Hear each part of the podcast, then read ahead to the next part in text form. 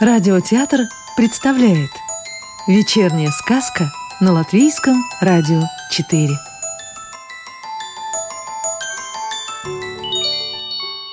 А сегодня сказка «Любимая яблонька» Иниты Сабанской В саду росла красивая яблоня.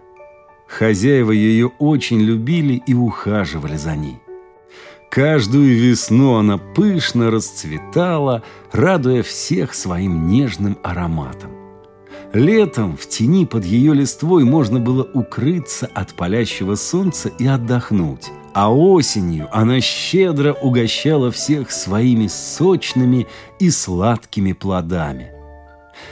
Хозяйка часто приходила к яблоне и делилась с ней своим счастьем и радостью, заботами и тревогами.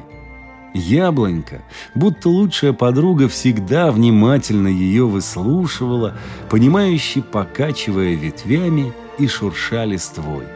Однажды осенью, после сбора урожая, к яблоньке с ножом в руках подбежал маленький мальчик, сын хозяев. Этот нож он нашел в корзине для грибов, и ему очень хотелось опробовать свою находку в деле.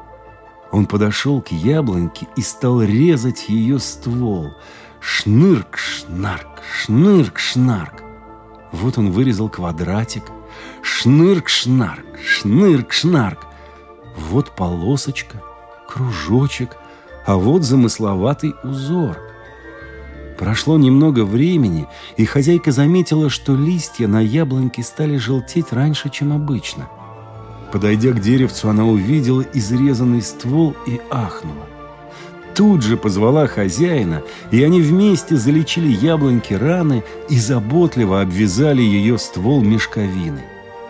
Зима в этом году выдалась суровая, и по весне ароматных цветов на яблоньке уже не было, листья не распустились.